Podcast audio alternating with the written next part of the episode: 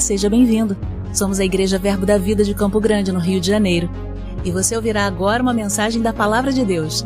Desde que ela transforme a sua vida.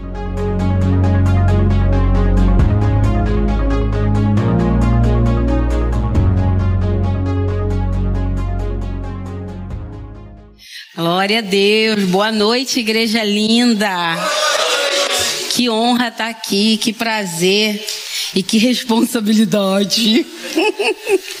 Amém, queridos. Fiquei muito feliz com o convite, queria agradecer seus amados pastores por ter me dado essa, esse privilégio de estar aqui compartilhando algo da palavra de Deus com essa família, né? A extensão da nossa família.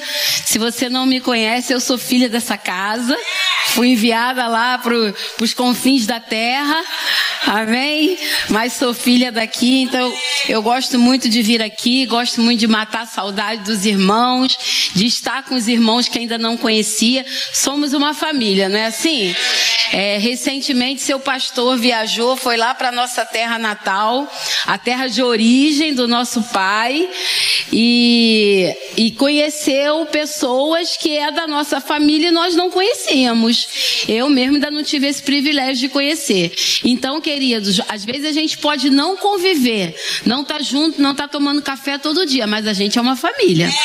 Amém? A gente é uma família em Cristo Jesus. E Ele nos deu essa grande família.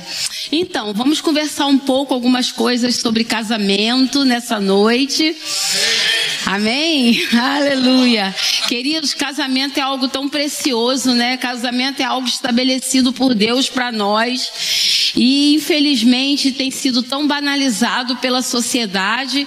E se nós não vigiarmos, às vezes dentro da própria igreja, não estou dizendo igreja como liderança, mas às vezes dentro da própria igreja a gente pode não perceber estar banalizando algo que é preciosíssimo, algo que é estabelecido por Deus. Amém, queridos? E a gente vê aí, infelizmente, estatísticas de um, um número de divórcios crescendo cada vez mais. Eu fui ver uma estatística e no Brasil, cerca de 13 perdão, a maior, a, os casamentos em média duram cerca de 13 anos.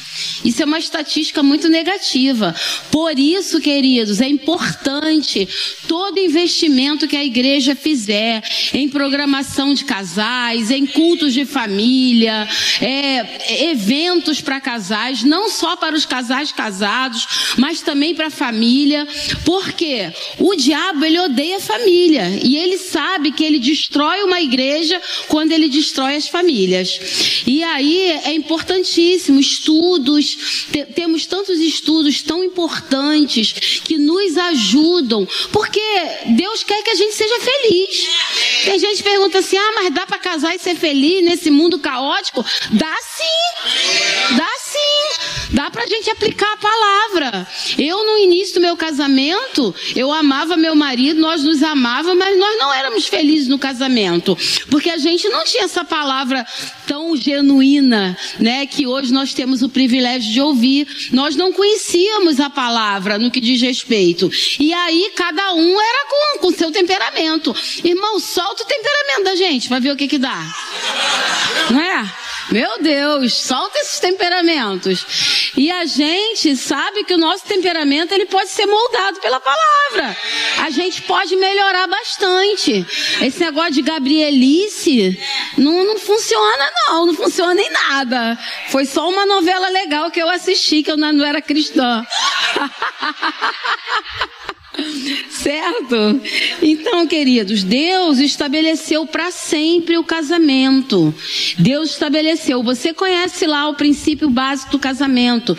Gênesis 2, 24, que é por isso deixa o homem seu pai e sua mãe, se une à sua mulher, tornando-se os dois uma só carne. Vocês lembram que Adão e Eva, Adão estava logo querendo fazer aquela bagunça toda, que ele estava lá, né, só com os bichos, dando nome para bicho, não aguentava mais ver bicho, e via bicho fazendo menino, e ele não fazia menino, não tinha com quem fazer menino. E aí Adão ficou, né? Adão já não aguentava mais aquele, aquele marasmo. E aí até que Deus dá um nocaute nele, bota ele para dormir bastante, porque sabia que ele não ia dormir mais, tanto assim. Meu filho, sabia, olha só, nocaute também, porque tua conta bancária vai ser enxugada, tomada, teu cartão de crédito. então dorme, meu filho, e Adão acorda, desperta, depois de ver tanto bicho, tanto bicho fazendo menino, afinal, osso dos meus ossos, carne da minha carne. Ah, vou chamar logo o varô, porque foi de mim, do varão que foi tomado. Vamos pra casa, mulher. E aí Deus estabelece, não, peraí, filho, contigo é diferente.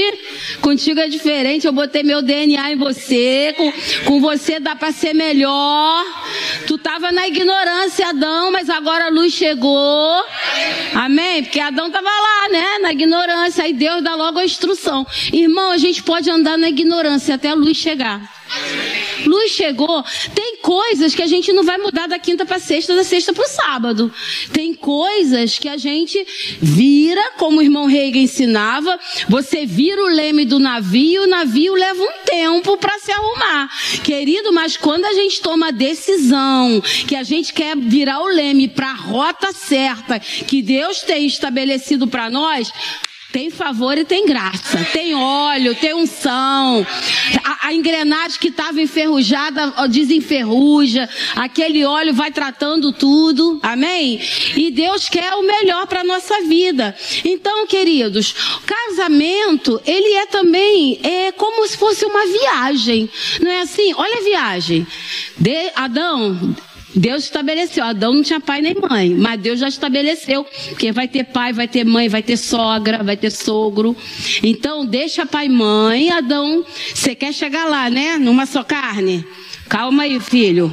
Deixa papai e mamãe. Se une a sua mulher. E aí vocês vão ser uma só carne. Poxa, Deus, os bichinhos têm nada disso. É, mas eu tenho, Adão, para ti uma coisa muito melhor. Eu criei você para ser eterno.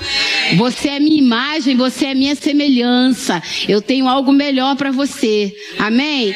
E eu que tô na igual Adão queria que eu que, que ficar.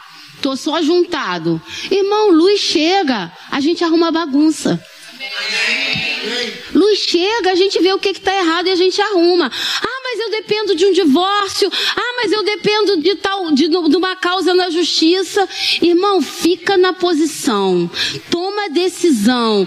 Não abre mão e Deus pega junto. Espírito Santo pega junto. Amém? Aleluia. E aí, Deixa pai e mãe, se une, tornando-se os dois uma só carne. Então, existe um processo. Diga comigo, processo. E, às vezes, e a gente não pode queimar etapas uma viagem, ela requer planejamento, não é assim? Irmãos, para a gente fazer uma viagem, a gente tem que planejar. Tudo, tudo na nossa vida tem que ter planejamento. Às vezes nós sofremos com muitas coisas porque nós não planejamos. Quanto mais planejar, claro, querido, que não é assim, né? Tudo impecável, nada pode fugir ao controle. Não, a gente vive num mundo caído, a gente pode ter alguns acidentes acidentes de percurso, mas a gente sabe que nessa viagem a gente tem um condutor, que é o Espírito Santo, e que não deixa a gente sozinho. Amém? Mas existe planejamento. Planejar é pensar de forma antecipada. Eu estava meditando hoje à tarde. Eu e Marcela já organizamos tantas conferências, né, Marcela? Vocês estão aqui com imersas que vai bombar esse final de semana, vai ser maravilhoso. E eu acho engraçado, esses dias eu passei por uma situação assim. Nós fizemos lá um café para as esposas dos pastores presidentes. Foi top, não foi, Marcela? Foi top nosso café. E aí, não deu para chamar dos outros pastores, porque ia dar cento e tantas mulheres. Então, para o propósito, não dava naquele dia.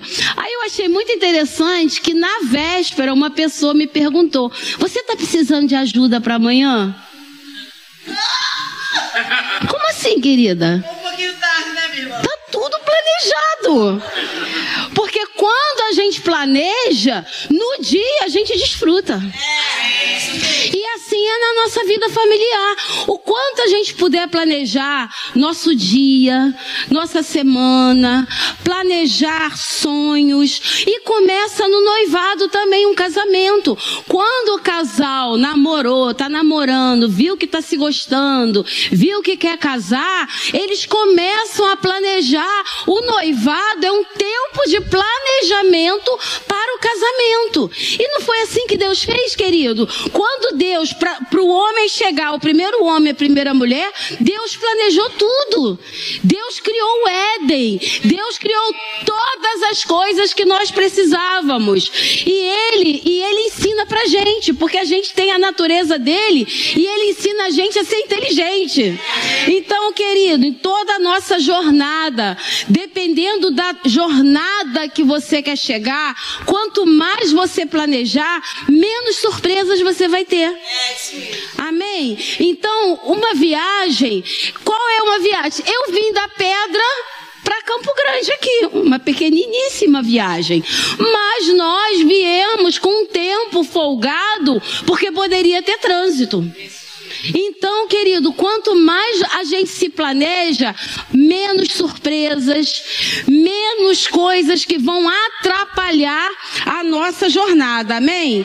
Então, planeja, planejar é bom, planejar as finanças. Jesus falou que um homem um homem que queria, quer construir uma torre, senta e planeja para que no meio da construção não diga que eles não. não, não eu não estou lembrando o versículo que vem agora aqui, tá? Então, mas Jesus falou, para que não, para que não pareça que eles não calcularam quanto ia gastar.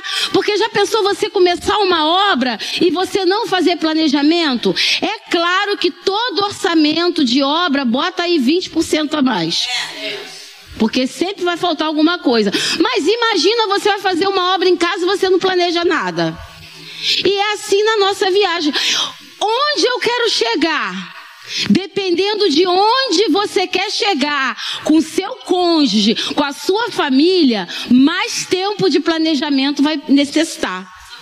Amém? Como vocês vão fazer? O evento tem crescido. Quanto mais o evento cresce, mais tempo de planejamento é necessário. Mas também a experiência dos outros eventos nos ajudam a crescer, a darmos passos maiores. Assim na nossa vida familiar, nós já temos a experiência que o Senhor é bom. Nós já temos a experiência que Ele nos ajuda. Então eu sei que eu posso dar um passo maior, porque eu tenho experimentado. O salmista disse: provai e vede que o Senhor é bom, que o Senhor é bom. Eu já experimentei que Ele é bom. Com Ele eu posso confiar, com Ele eu posso caminhar, com Ele nós vamos chegar na nossa jornada. Deus propósitos. Você que é solteiro e que deseja se casar, ore, Senhor, me guie para alguém que vai unir propósito comigo, alguém que vai me ajudar, alguém que vai me facilitar, alguém que vai me impulsionar no meu propósito e que eu seja essa pessoa que vai ajudar, facilitar, impulsioná-lo. Por quê? Porque temos propósitos, somos diferentes, mas temos um propósito. Queridos, quando eu conheci meu marido, Parecia que quando nós nos conhecemos, parecia que não tinha nada a ver, parecia que era água e vinho. E você que conhece ele, que me conhece um pouco, você sabe que a gente é muito diferente. Graças a Deus por isso, não é ficar muito chato lá em casa. Não é assim? Então, mas nós, Deus tinha um propósito. Deus não falou lá atrás que seria estar à frente de uma igreja porque a gente ia sair correndo. De repente a gente não ia nem casar.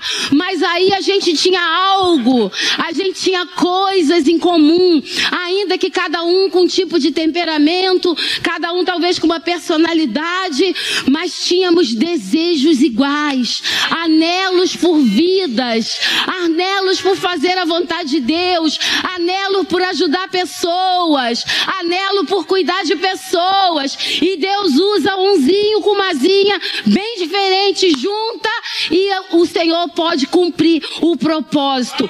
Para a Aurinha, para Edmilson, para a família. E para ajudar, tem Raquel, tem Mateus. Vamos nessa, temos rumo, temos propósito. Aleluia! Deus é bom. Quais são os nossos alvos, queridos? Quais são os nossos objetivos? Nós precisamos saber quais são os nossos alvos, quais são os objetivos. Eu, hoje eu tô com algo assim dentro de mim. É como que Deus quer fazer coisa nova. Deus quer fazer algo novo. Amém. Tá bom, tá bom para muita gente, mas Deus quer o ótimo, o excelente. E Deus tem coisa nova, ele tem algo novo para nós. Aleluia! Oh glória. Se, querido, outra coisa que é necessário numa viagem é investimento. Amém? Outra coisa que é necessário, quanto mais longa a viagem, maior gente vai, vai ser o investimento. Se eu vou fazer uma viagem, como no início do meu casamento, a viagem que a gente fazia era para Mangaratiba. Era o que a gente podia. Era para Seropédica. Quem conhece Seropédica? Sero... Aleluia, glória a Deus. Então, a viagem que a gente fazia era para Seropédica. Mas aí, a gente vai crescendo de degrau em degrau, de glória em glória, né? E aí, dependendo da viagem, o investimento é maior. Então, querido, uma coisa que a gente também tem que largar da nossa vida é a mão de vaquice. Sai, mão de vaca. Sai. Ah, claro que a gente não vai ser o esbanjadão. Porque aquele que poupa, existe o, quanto é para semear e existe o quanto é para poupar. Davi poupou para construir o templo. Salomão construiu, mas Davi poupou. Amém? Então, a gente tem que ver a diferença do que é gasto para investimento. Dependendo da viagem, dependendo de onde eu quero chegar, eu sei que eu vou ter que investir, mas eu vou estar investindo na minha família. Eu vou estar investindo no bem-estar da minha família. Querido, uma alimentação saudável é investimento. Uma academia é investimento. Certo, querido? Uma terapia é investimento. Aleluia. Né, Márcia? Glória a Deus, aleluia! Hashtag fica a dica. Então, outros investimentos também. Uma educação boa para os filhos é investimento. Bons livros é investimento. Na nossa vida, nos ajuda a crescer. Uma viagem com a família é investimento. Ai, mas eu vou gastar. Eu juntei tanto. Meu marido, ele, ele faz. Eu não, tá, irmão? Me perdoe. Ele faz uma poupança o ano todo para a viagem das férias. Como cabeça do lar. Por quê? Porque ele entende que aquilo é um investimento na vida da família. Então, às vezes, tem pessoa com a mão de vaquice, né? Aquela, aquele que entra na, na, na Baía de Guanabara com sorrisal, sai com sorrisal, o sorrisal não derreteu nada. Eu não vou gastar com viagem. Eu não vou gastar com férias. Não vou gastar com nada disso. Eu, hein? Esbanjamento.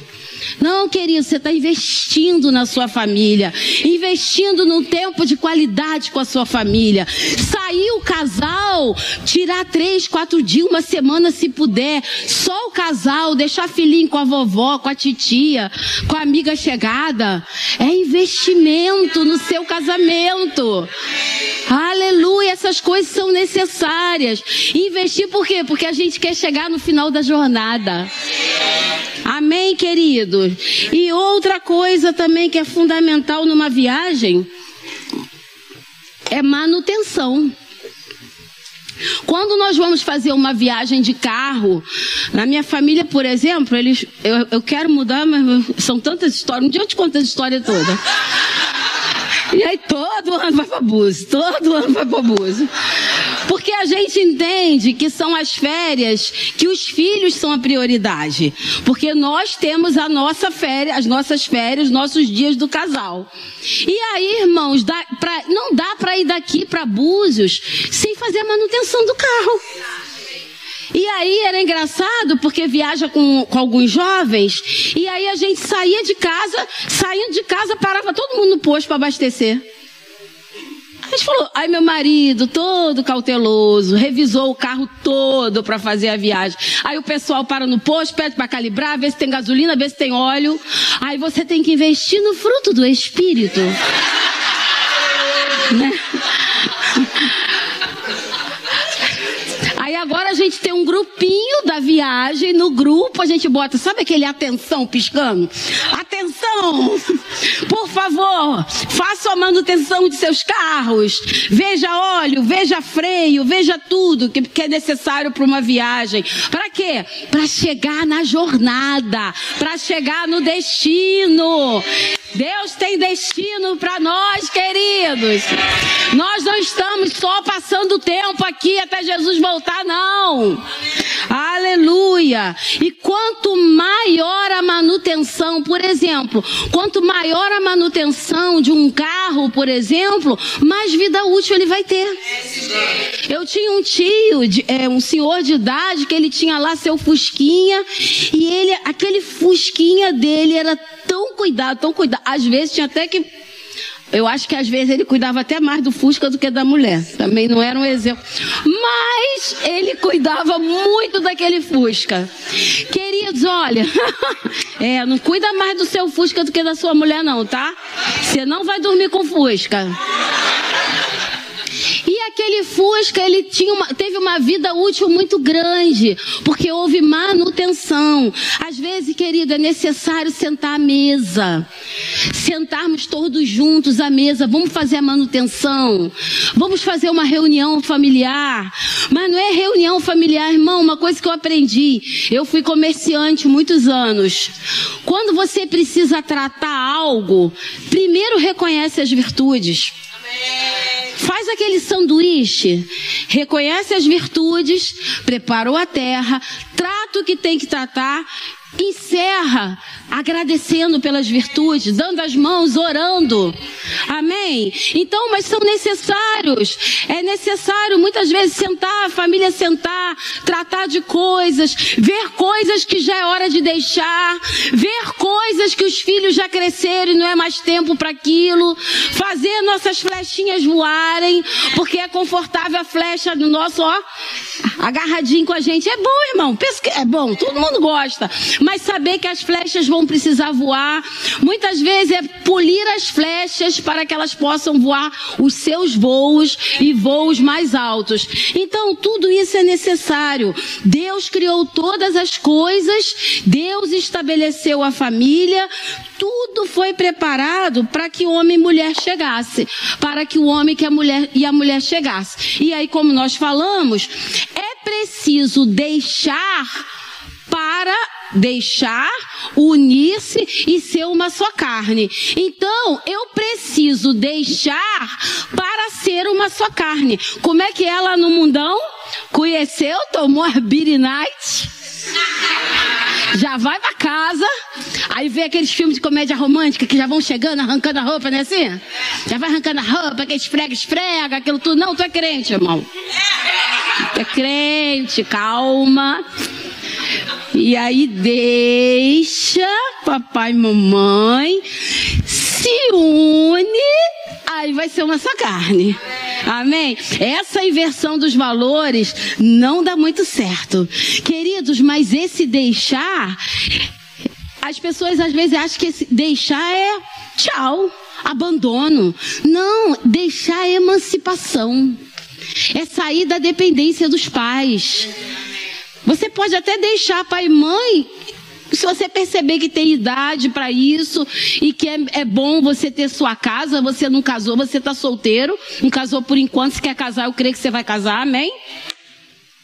Mas é, é, uma emancipação, é sair da dependência dos pais. Deixar no sentido de emancipação, mas honrar vai gerar bênção. Existe uma equação: deixar como emancipação, mas honra é igual a bênção. E, queridos, existe deixar geográfico, não é assim? Estou na viagem. Tô na viagem. Eu, existe um deixar geográfico. Você, todo mundo conhece o ditado: quem casa quer casa. Então, querido, casei, vou casar, vou ter que deixar a mordomia da casa de papai e mamãe. Vou ter que deixar. Ah, mas meu pai já falou. Meu pai construiu uma suíte master no segundo andar, com tudo que tem direito, independente. Mentira, independente nada. É cascata. Independente. E eu vou morar lá, porque esse negócio de pagar aluguel é do diabo. Tá escrito em qual Bíblia? Queridos, claro que você morar numa casa própria é muito bom. O quê? O que, que ele falou? Eu não vi. Morar numa casa própria é muito bom. É muito bom. Mas eu vou te dizer algo. O teu pai te deu o terreno pode construir aí, o terreno é enorme. Constrói a casa que você quiser. Irmão, vou te falar, eu sou mãe. Pai e mãe que a cria junto. Mas se Deus disse que é para deixar, então tenho que deixar. Mas eu já estou morando nessa situação. Não fique constrangido. A palavra nunca vem para nos constranger. A palavra nunca vem para nos envergonhar. Amém? Mas eu, Luz, chegou nessa área e eu posso sair do quartinho. Luz chegou nessa área e eu posso crer. Eu posso virar o leme. E agora eu estou de olho ó, na minha moradia. Ah, mas o que eu ganho só dá para pagar uma kitnet. E tem uma casa com duas suítes no quintal do meu pai. Vai para kitnet ser feliz? Vai criar a história da família? Vai deixar a tua bagagem de papai e mamãe, dela, dele, e criar agora uma nova bagagem? Porque deixar, querido, eu posso, quando eu chego no casamento, eu venho com as bagagens. As bagagens Tianca são fortes, hein? Te contar não, hein? Meu marido chegou com as bagagens lá dos Nunes da Rocha, que também, também não é mole não. Mas nós precisamos avaliar que bagagens nós queremos manter agora nessa nova história, agora nessa nova família. Certo, queridos? Quando nós fazemos curso de noivo, uma das coisas no questionário. Meu Deus, o que é aquilo ali? Uma das coisas no questionário, no curso de noivos, é, é, é, perguntar assim: quais são a, quais são os princípios da sua família que você quer, os hábitos da sua família de origem que você quer trazer para o casamento? E quais são os hábitos da sua família de origem que você não quer trazer para o casamento? Irmão, sempre tem positivos e negativos. Então, nessa nova história, agora, à luz da palavra, a gente vai verificar o que que vale a pena nessa bagagem bagagem. Porque bagagem pesada demais, o avião pode cair. Aleluia, fala Deus. Deixar financeiramente. Casar, tô planejando noivo, planejando meu casamento. Não adianta eu casar dependendo de papai e mamãe. Porque, irmãos, e uma coisa que a gente tem que ter um cuidado, porque dinheirinho na conta caindo, caindo assim, ó, plim, é uma beleza. Dinheirinho na conta caindo sem fazer força nenhuma é uma beleza. Mas será que nós estamos ajudando nossos filhos a crescerem, a darem seus próprios passos? Então, se eu quero casar, eu preciso, nós precisamos, os dois juntos, termos condições de bancar uma casa. Por mais simples que seja. Talvez algumas pessoas não querem porque não vão ter o mesmo conforto que tem na casa de papai e mamãe. Mas vai ficar, não vai, não vai dar os passos que necessita para a sua viagem. Então, deixar financeiramente. Houve um imprevisto, houve um desemprego, houve um problema na empresa, todo mundo junto e ajuda. Agora, você casar dependendo do papai ou do sogro, não é o melhor de Deus, amém? Como que vai desenvolver? E a gente tem que tomar cuidado, querido, porque às vezes existe uma zona chamada que a gente às vezes não quer sair, a zona do conforto. Às vezes a gente não quer sair da zona do conforto. Eu sei que não é seu caso, você não veio aqui quinta-feira para isso não, ok? Mas é uma vacina Para você que vai casar. Precisou, o calo apertou, junta todo mundo e ajuda. Deixar emocionalmente. Eu não posso me casar com uma dependência emocional dos meus pais. É claro, querido, que nós temos que trabalhar talvez mais os pais do que os filhos. Aqui, ó, mais os pais do que os filhos. Porque os filhos vão precisar dar seus próprios voos. Tem perrengue que eles vão passar e eles vão precisar se entender.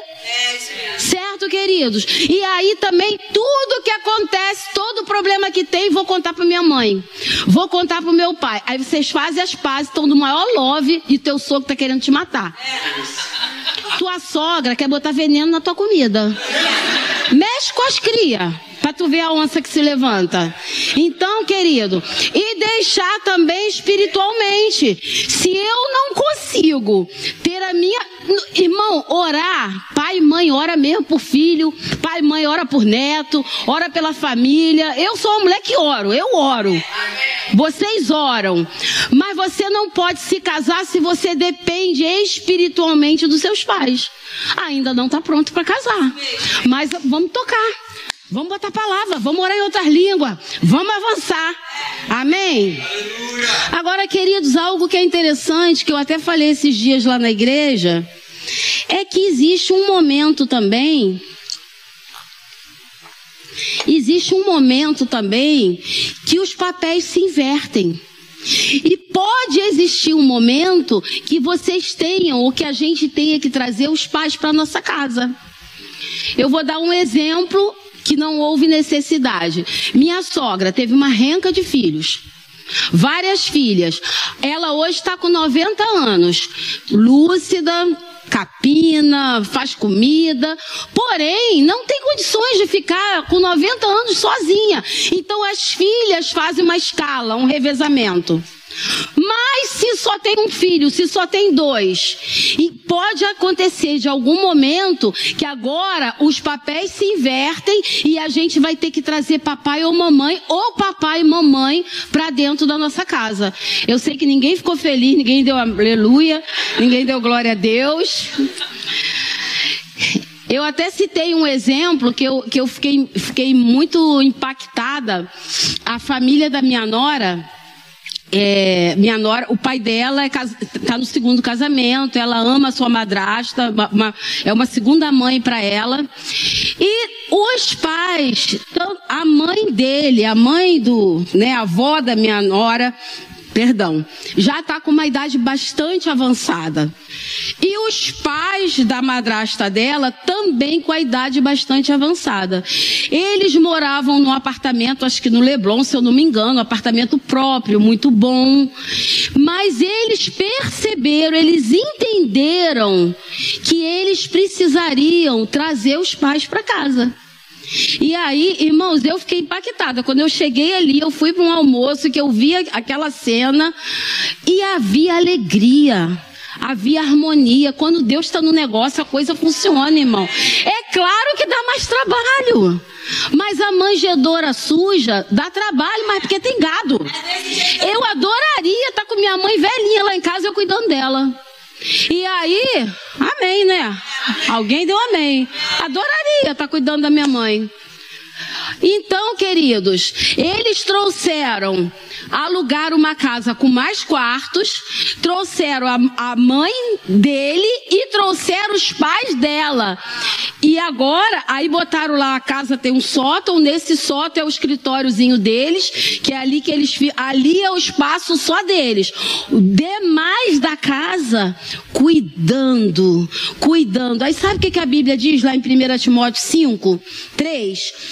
Honra as viúvas verdadeiramente viúvas, mas se alguma viúva tem filhos ou netos, que estes aprendam primeiro a exercer piedade para com a própria casa e a recompensar seus progenitores, pois isto é aceitável diante de Deus. Amém, querido? A palavra de Deus tem resposta para tudo. Tem instrução para tudo na nossa vida. Amém? Mas a gente viu que o deixar-se, ele está entre unir-se, né? Deixar, unir-se e ser uma só carne. Esse unir-se, olha, eu vou ler esse unir-se para você no hebraico. Os, os, alguns significados do unir-se. Grudar-se-á. Isso é para fazer com o teu cônjuge. Se tiver algum cônjuge aqui, dá a mão. Grudar-se-á, gruda, cola, solda, funde só em casa.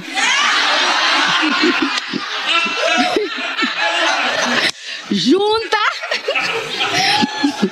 afeiçoa, permanece junto e se não tiver junto, buscar, achar, pegar, catar. Aleluia! A mais íntima comunhão que duas pessoas podem ter só poderia ser no casamento, marido e mulher. Amém? Então, ah, mas o meu grude maior da minha vida é meu bebê. Meu bebê de 18 anos, meu bebezinho de mamãe. É o grude da minha vida. Teu bebê vai casar, fofinho. Vai ficar vocês dois. Se gruda aí. Vai fazer fundição em casa. Amém? Aleluia! Abre lá a tua Bíblia, vai dizer que a gente não abriu, Eclesiastes 4. Aleluia! Eclesiastes 4, vamos ler do 9 ao 12? Se o cronômetro assim permitir. Vamos lá, gente, vou, vou correr agora. Melhor serem dois do que um, porque tem melhor paga do seu trabalho. Porque se caírem, um levanta o companheiro. Ai, porém, do que estiver só, pois caindo, não haverá quem o levante.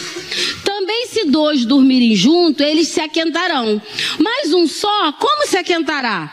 Se alguém quiser prevalecer contra um, os dois lhe resistirão.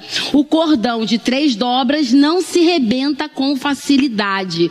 Cordão de três dobras, feito com elos ou com fios fortes, de material nobre como ouro e prata, capaz de, de, de resistir à corrosão do tempo.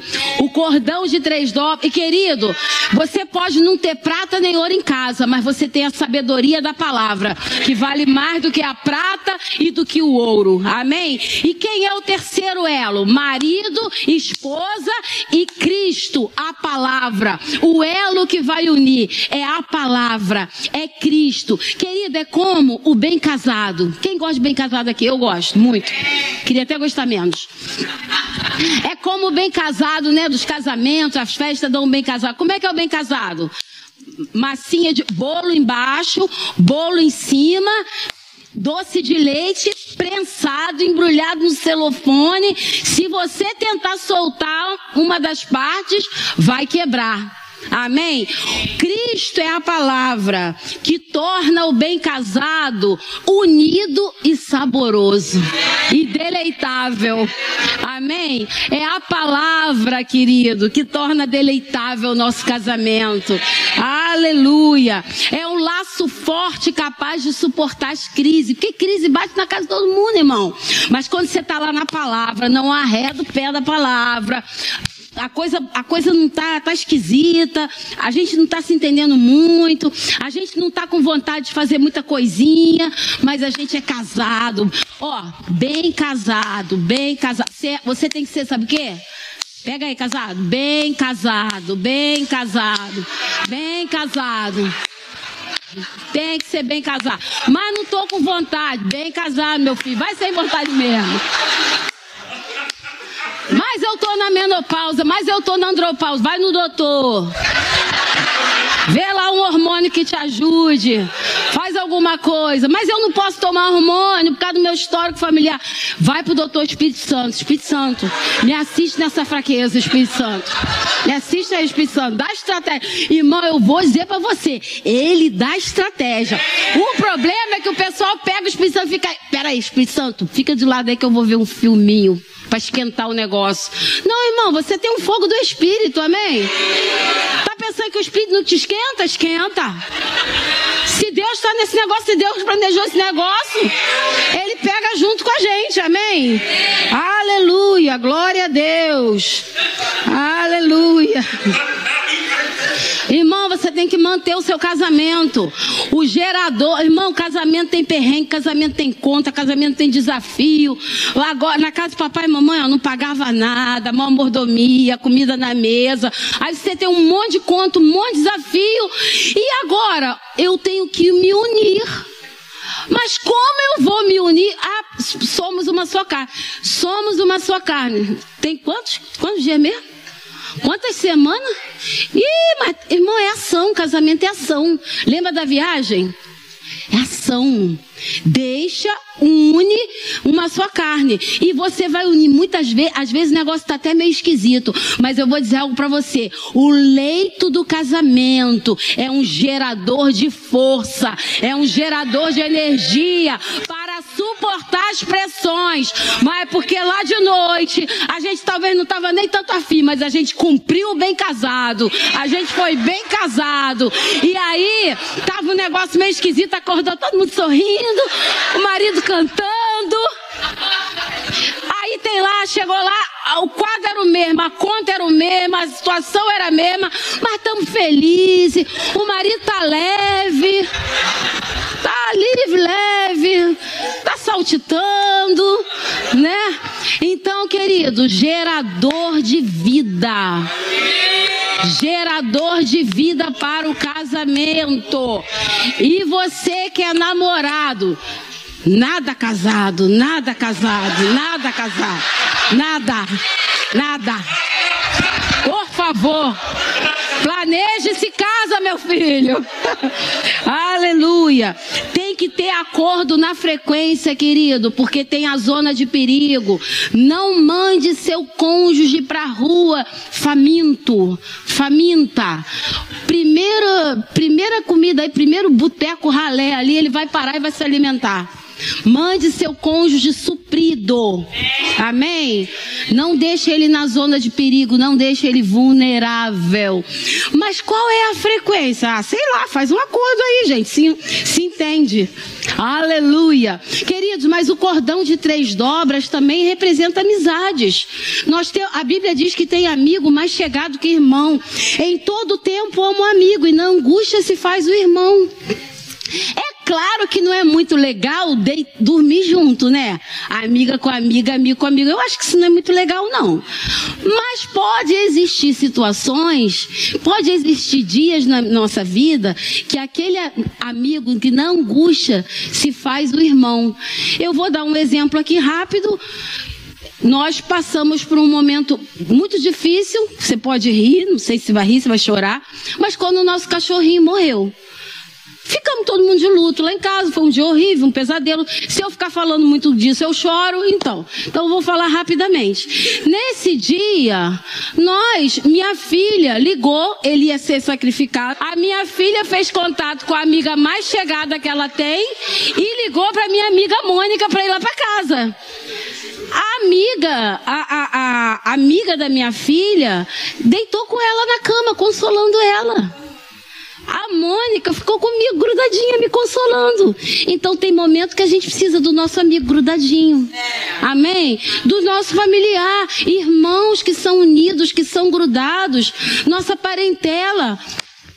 Então existem níveis de relacionamento. E esse cordão de três dobras, claro que se aplica na íntegra no casamento, mas se aplica também nas nossas unidades, nas nossas amizades. É preciso, querido, deixar para unir-se. É necessário também nessa viagem sabedoria, crescimento. Sabia que uma viagem envolve crescimento? Gente, Deus, quando tinha planos para Abraão, um casamento envolve crescimento. Deus, quando quando tinha planos para Abraão, Abraão precisou sair da sua terra e da sua parentela. Então deixar, ele, ele também exige que a gente saia da zona de conforto. E tem mais, Abraão tinha 75 anos. Ele foi, foi, foi, nasceu seu herdeiro, ele tinha quase 100 ou 100 você pode estar aqui achando que talvez esteja tarde para você tomar novas decisões na viagem da vida. Mas nunca é tarde. Nunca é tarde. Crescimento nem sempre é confortável. A criança para crescer dói. Dói, é desconfortável. E sabia que às vezes tem gente que parece que é que veio para ser pedra de tropeço na nossa vida, que veio para destruir, para acabar, para arrebentar. E é o Golias que promove Davi. E é a Penina que implicava com Ana porque não tinha filho. Talvez se Penina, outra mulher lá do seu marido, não implicasse. Ana, ah, não tem filho, meu marido me ama, me dá porção dobrada. É, não tem problema não. E Penina lá, você não tem filho aqui, ó. Mais um filho. Todo ano mais um filho aqui. Eu sou melhor, porque eu tenho filho. Ana ficou, meu filho, Ana buscou a Deus com todo o seu entendimento, com toda a sua força. Chorou até que o sacerdote viu, porque era o representante de Deus. Então tem gente que pode ser a penina na nossa vida. Mas ao invés da gente desistir, a gente vai buscar Deus com força. E a gente vai meter os dois pés naquela picape 4x4 e vai passar por cima. Aleluia. Esse tempo aqui acabou total ou é? Acabou total? Eu tenho quatro minutos para tudo? Ah, tá. Desculpa, gente. Então. Eu quero chamar um casal aqui. Deixa eu ver quem eu vou chamar.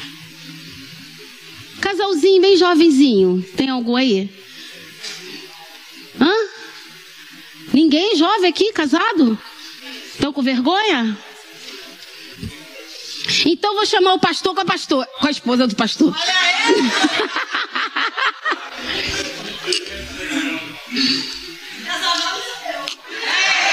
pois é, a juventude toda na minha frente, vem cá aqui em cima.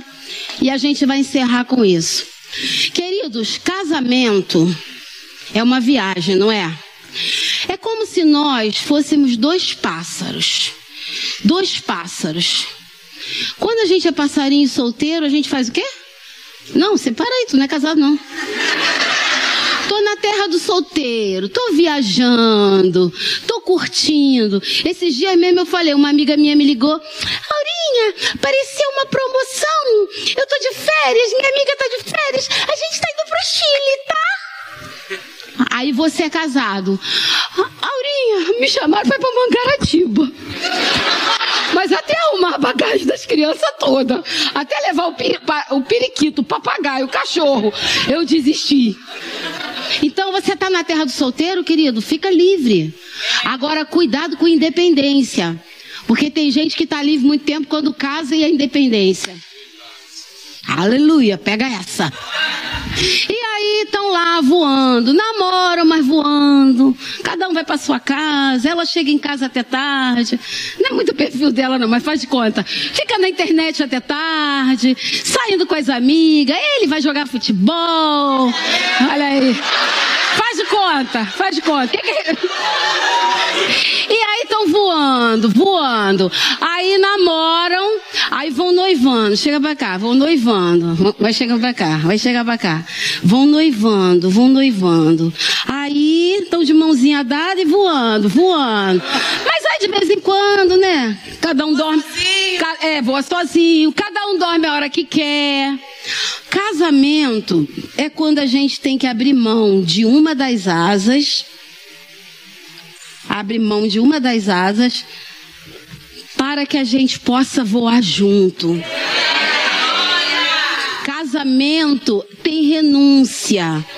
Mas, ah, é, é, eu fiz esse exemplo com um cara que é flamenguista. Falei, não é para Maracanã todo dia, não, né? Mas ele não é, não é chegado. Mas tudo bem, inventa. É, tá certo.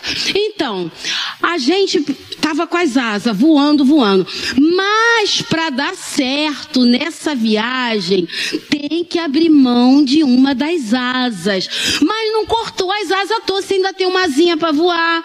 Você tem uma asinha para voar, mas tá juntinho. E aí, o campo de visão nosso é 180 graus. O dela, 180 graus. O dele, 180 graus. Quem é bom de matemática? 360 graus. Quem tem um campo de visão de 360 graus? Águia. Juntos, eles têm visão de águia. Juntos, o que ela vê, o que ela vê, ele não vê e vice-versa. Junto, ela tem, ela tem característica. Junta a característica de um com de outro. A falha de um, o outro cobre.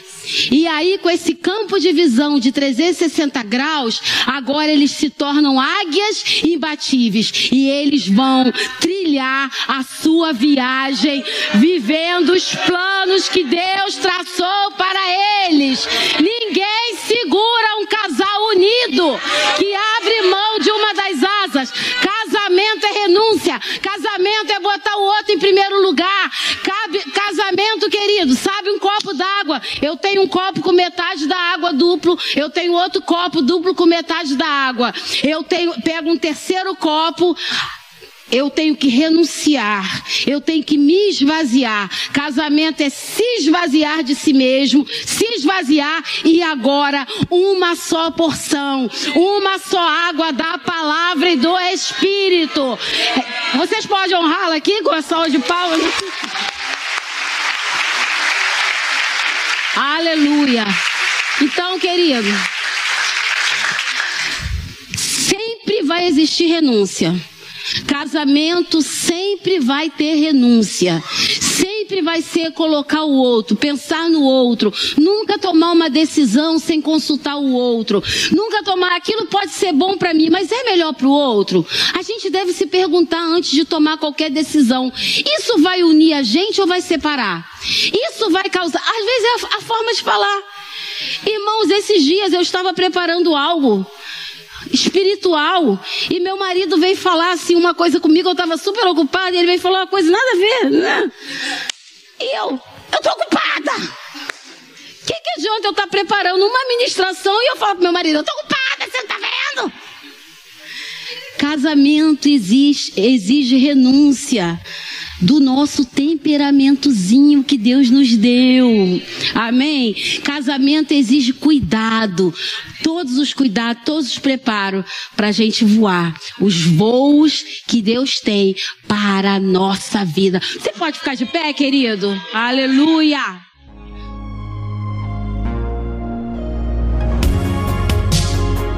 Ouça outras ministrações em nosso site verbodavida.com barra Campo Grande RJ. Nos acompanhe também em nossas redes sociais, Facebook, Instagram e YouTube. Seja abençoado na prática dessa palavra.